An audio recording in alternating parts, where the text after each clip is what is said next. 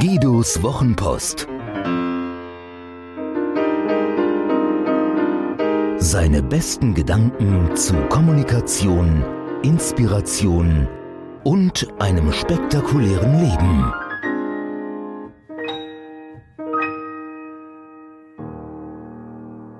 Das System 100. Ich habe neulich Charlotte Link gesehen, die Autorin. Sie war zu Gast bei der Neueröffnung der Buchhandlung Sub in Bad Homburg. Heißt wirklich so. Woran sie gerade arbeite, wie ihr Arbeitstag aussehe, wie viel sie produziere. Antwort war ernüchternd, verblüffend und motivierend zugleich. Wir alle wissen, dass Erfolg nicht vom Himmel fällt wie ein Lotteriegewinn, zumindest mit einer ebensolchen geringen Wahrscheinlichkeit. Dennoch träumen wir uns gern in eine Märchenwelt, wenn ein weißer Ritter um die Ecke rost und uns aus unserem Siechtum befreit. Wir machen weiter, wovon wir wissen, dass es nicht gut tut und lassen sein, was uns helfen könnte. Die Kräfte, die uns abhalten, sind sehr unterschiedlich und Themen für manche andere Wochenpost. Meine Lieblingsdefinition von Erfolg stammt von dem wunderbaren Professor Hadi Wagner, Gründer des Gabal Verlages und Gründer der Bildungsstiftung Stufen zum Erfolg, für die ich mich selbst eine Weile als Botschafter engagiert habe. Hadi Wagner definiert Erfolg so. Erfolg ist die persönliche Zufriedenheit in Art und Grad der Zielerreichung. Also ich finde, da steckt alles drin, vor allem verbietet diese Definition anderen für mich zu bestimmen, was für mich Erfolg bedeutet. Denn es geht um die persönliche Zufriedenheit. Das ist meine Zufriedenheit und ich definiere Art und Grad der Zielerreichung, also quasi welchen Maßstab ich dafür nehme und ab welchem Wert auf diesem Maßstab ich sage, jetzt ist es ein Erfolg.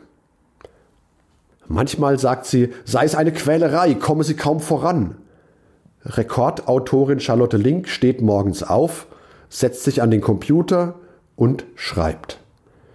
An manchen Tagen ist es keine Quälerei, dann läuft es besser und sie erreicht ihr Pensum bereits mittags. Ja, wie groß denn dieses Pensum sei? Zwei Seiten. Sie schreibt zwei Seiten pro Tag.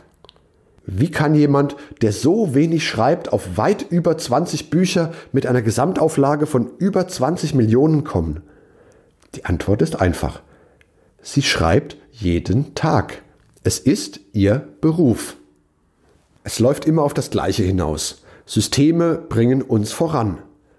Doch diese Systeme sind kein Vorrecht der schönen Reichen. Jeder von uns hat solche Systeme. Wir putzen Zähne, weil wir wissen, dass Zahnhygiene wichtig und Zahnschmerzen fies sind.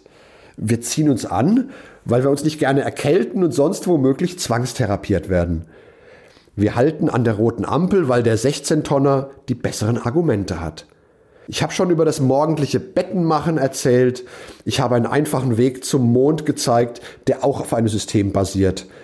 Das Icarus-Prinzip, eine meiner liebsten Kolumnen, ist ein solches System gegen Systeme und täglicher Sex ist möglich.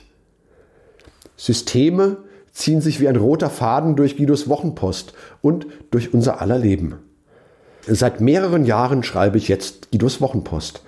Von einer kurzen Fastenzeit, in der ich mich neu orientiert habe, mal abgesehen, habe ich jeden Sonntag geliefert. Bei Wind und Wetter, Ostern, Weihnachten, Familienurlaub, Krankheit. Diese Kolumne ist die 100. Ausgabe von Guidos Wochenpost. Tada!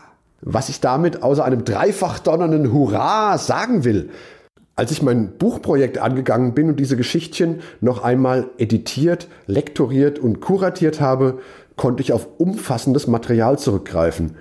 Weit über 200 Buchseiten waren einfach da. War ganz einfach. Ich musste nur jede Woche schreiben.